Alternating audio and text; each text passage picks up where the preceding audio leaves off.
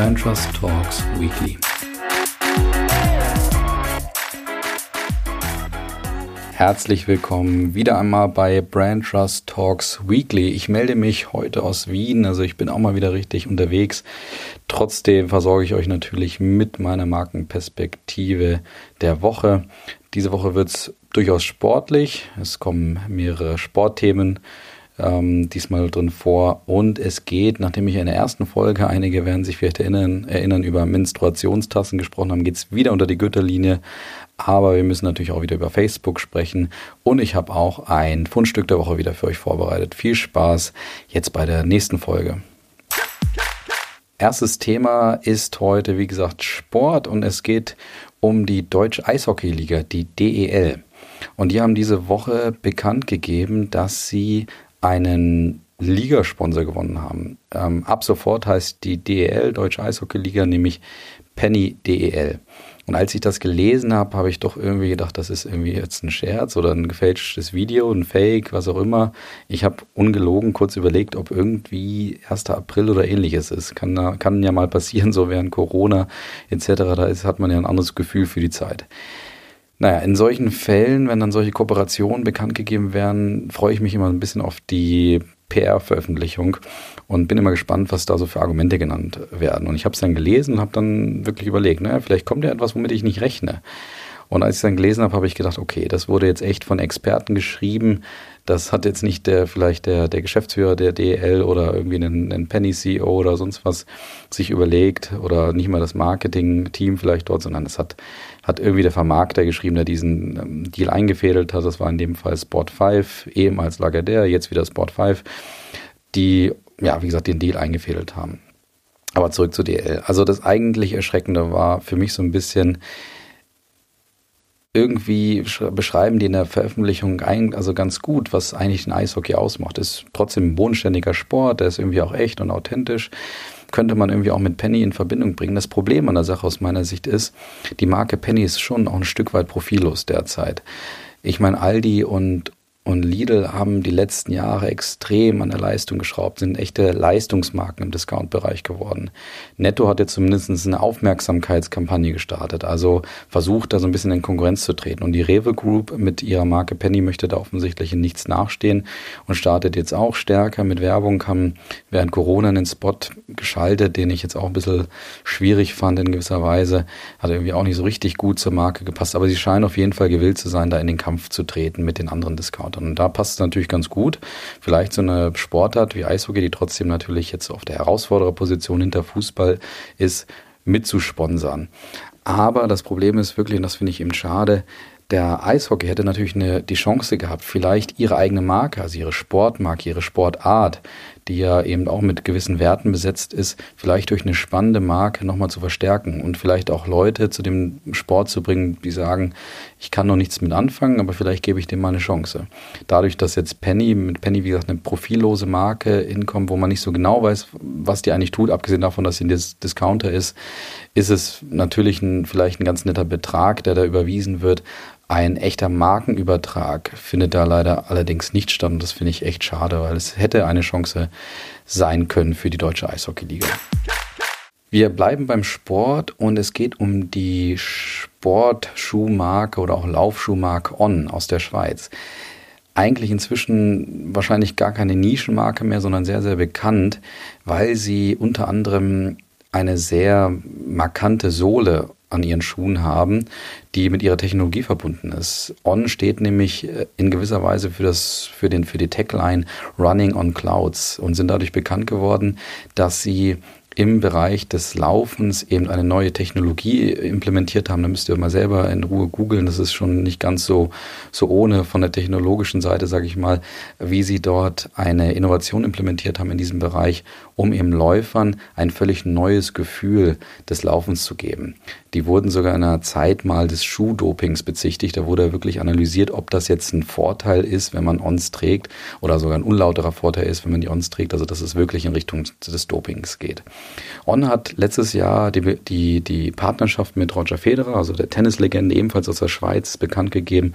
Und auf den ersten Blick wirkt das natürlich wie eine Win-Win-Situation. Schweizer Marke, Schweizer Tennislegende, mehr oder weniger im Sport, also beziehungsweise im Sport unterwegs, also passt irgendwo. Mein Kollege Klaus Koch hat das letztes Jahr bei persönlich.com schon so ein bisschen hinterfragt und kritisiert und hat da zwei Punkte angeführt. Einerseits eben natürlich das Roger Federer als Werbegesicht in gewisser Weise immer austauschbarer oder ausgelutschter ist und auf der anderen Seite, dass die Verbindung zwischen On und einem Ten, einer Tennislegende nicht so richtig klar wird. Knapp sieben Monate später scheinen sie irgendwie ihre Hausaufgaben gemacht zu haben. Federer ist eben nicht nur eines Werbegesicht, sondern sie haben jetzt kürzlich, also vorgestern, eben den ersten gemeinsamen Schuh rausgebracht. Und äh, sie haben den auch positioniert, indem sie sagen, das ist der bequemste tennisinspirierte Sneaker, den du je tragen wirst. Das heißt, sie haben so ein bisschen die Story wieder implementiert, dass sie sagen, ähm, ja, Tennisschuhe sind klobig, die sind immer schwer, haben harte Gummisohlen und so weiter. Und On äh, verändert dieses Spiel dort mal so ein bisschen. Kann man also sagen, alles gut. Haben sie jetzt die Hausaufgaben gemacht, haben vielleicht auch die Kritik von Klaus sozusagen gekontert ich bleibe da ehrlich gesagt kritisch und ich muss ehrlich sagen, die, die spielen schon Wabonk mit ihrer, mit ihrer Marke dort. Weil die Marke lebt aus meiner Sicht immer so ein bisschen trotzdem von ihrer Nischenpositionierung. Die lebten davon, dass sie dass sie eine Mission klar vor sich hergetragen hatten, dass sie auch nicht ganz so exponiert waren, dass sie trotzdem so ein bisschen Geheimtipp waren. Das heißt, wenn du Onschuhe getragen hast und man hat die Sohlen gesehen, hat man schon erkannt, oh, das ist jetzt hier einer, der sich auskennt so ein bisschen. Andere haben vielleicht auch gesagt, ja, okay, sieht ganz gut aus, aber das war trotzdem so ein, so ein Code, dass du gesagt hast, ich jetzt, ist jetzt noch nicht Adidas, ist eher noch so, ein, so eine Herausforderermarke. Und mit dieser Partnerschaft mit Roger Federer verlassen sie diese Position auf der einen Seite ein bisschen und zweitens, es bleibt, der, der Bezug bleibt fragwürdig. Was macht jetzt eine Laufschuhmarke im Tennisbereich? Und was ich dabei auch wieder schade fand, in der Presseveröffentlichung kam sie ganz kurz mal einen Punkt angesprochen, wo ich dachte, ah ja, okay, vielleicht findet da jetzt ein strategischer Schwenk statt, der auch noch passieren kann. Und zwar, dass sie so ein bisschen in die Richtung gegangen sind, dass sie ihre Technologiekompetenz eben jetzt mehr oder weniger auf alle Sportarten übertragen. Das heißt also, sie deuteten kurz an, dass sie vielleicht sogar in andere Sportarten gehen könnten. Hauptsache, sie lösen dort ein Problem. Dyson macht das zum Beispiel, ja, ich sag mal im Haushaltsbereich ähnlich, dass sie mit ihrer Technologie, die sie eben haben, in alle Bereiche wachsen, egal ob das jetzt Föhn, ob das ein, ob das ein äh, Ventilator ist oder auch ein, ein Lufterfrischer, die wachsen mehr oder weniger in alles rein, eben mit Hilfe ihrer Technologie. Und das dachte ich kurz bei On auch. Haben sie leider nicht so ganz gemacht, weil es eben ein Sneaker ist, der für den Alltagsgebrauch gedacht ist, von dem es auch nur 1000 gab, also in dem Sinne eine spannende PR-Story.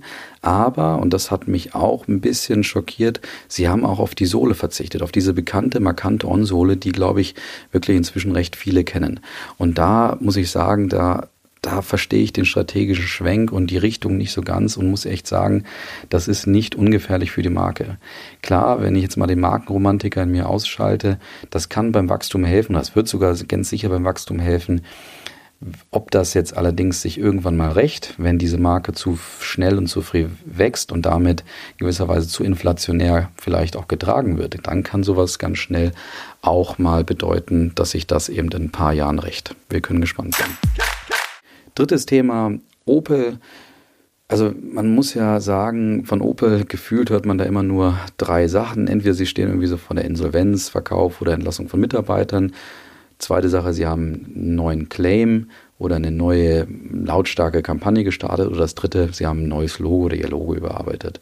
Jetzt war es wieder soweit, sie haben eben ihr Logo überarbeitet. Ich will auch gar nicht so groß über das Handwerkliche sprechen, weil interessanterweise ist das sogar ein valider Schritt für die Überarbeitung. Sie haben nämlich gesagt, dass sie ihre Markenkernwerte stärker zum Ausdruck bringen wollen, eben über Codes, über leichte Veränderungen. Eigentlich eine handwerklich schöne und strategisch auch schöne Geschichte. Aber ganz ehrlich, es ist schon irgendwie äh, fast eine Belustigung, dass, wie gesagt, von Opel mehr oder weniger immer nur das Gleiche zu hören ist. Wie gesagt, Insolvenz, Verkauf, Entlassung, neuer Claim oder neues Logo. Und das ist eigentlich schon alles, was ich zu Opel sagen will. Ich würde mich freuen, wenn ich mal ein bisschen mehr wieder vielleicht wirklich echte Erfolgscases oder eine echte strategische Veränderung beziehungsweise eine strategische Veränderung mit Wirkung von dieser Traditionsmarke aus Deutschland hören würde. Gewinner, ich habe vorhin schon gesagt, es geht ja noch unter die Gürtellinie und das ist, betrifft heute den Gewinner.